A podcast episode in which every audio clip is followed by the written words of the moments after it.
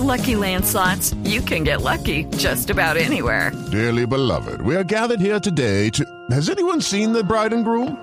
Sorry, sorry, we're here. We were getting lucky in the limo and we lost track of time. No, Lucky Land Casino, with cash prizes that add up quicker than a guest registry. In that case, I pronounce you lucky. Play for free at LuckyLandSlots.com. Daily bonuses are waiting. No purchase necessary. Void where prohibited by law. 18 plus. Terms and conditions apply. See website for details. Bueno, ahí tuvimos al doctor José Manuel González escuchando, porque justamente vamos a hablar con él. No de... ¿De darle fuerte? el tema- no. Ah, de- sí. Ese es un gran tema, Pues- ya lo hemos hablado. no, vamos a hablar de sexo y vacaciones. Doctor González, buenos días. Buenos días, qué gusto estar con ustedes. Bueno, ahí qué pena que lo tuvimos un ratico colgado de la lira porque estábamos hablando de una cosa.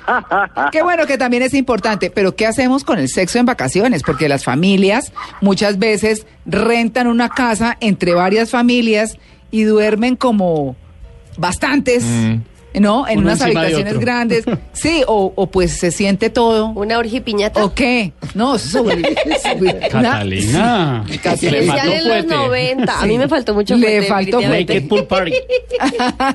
Doctor González, sexo y vacaciones. Mira, yo creo que es importante que distingamos entre dos tipos de vacaciones. Las vacaciones de la pareja y las vacaciones de la familia. Claro.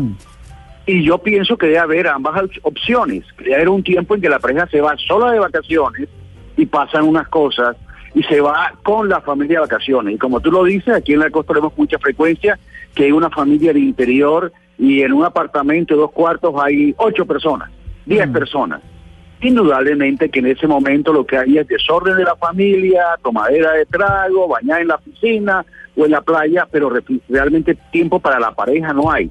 Y de hecho en esas vacaciones el hombre se toma sus cervezas, ve televisión y la mujer corra para allá, corra para acá, que el almuerzo, que los pañales, que el tetero, que no sé qué, que la niña, que, que la, el niño. O sea, la mujer llega a esas vacaciones a su casa a descansar de las vacaciones Mm. porque tuvo una sobrecarga en las vacaciones atendiendo a los niños y atendiendo al marido, porque nuestra cultura machista hace que la mujer asuma todas esas cargas que deberían ser repartidas. Mm. Pero cuando tenemos vacaciones de la pareja, él y ella solos, y los niños se quedan con el abuelo, con la abuela, ellos se van solos de vacaciones, que es importante que haya por lo menos una vez al año vacaciones de la pareja, la cosa es diferente. Porque en ese espacio no hay estrés, no hay tensión diaria, no hay el correr con los niños, que el colegio, que las tareas, y la pareja se desestresa. Y la falta de tensión y de estrés ayuda a que haya un bienestar que favorece la sexualidad. Eh, yo quisiera recalcarle a los oyentes de que el primer enemigo de la sexualidad es el estrés.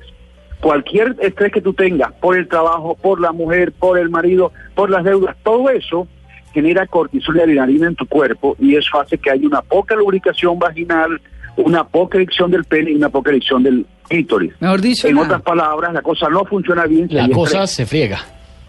se friega la cosa, sí señor. Mm. Recuerden mi sugerencia a los que nos están oyendo. Planeen durante el año una vacación de familia con los niños, excelente. Pero también planeen una vacación de la pareja. Que puedan ellos ir dos solos a algún sitio a desestresarse, a compartir, a intimidar, a fortalecer la llama de la pasión, que es importante para que esos hijos tengan unos padres contentos. Eso no es egoísmo, dice la pareja sola, y esta idea es es importante.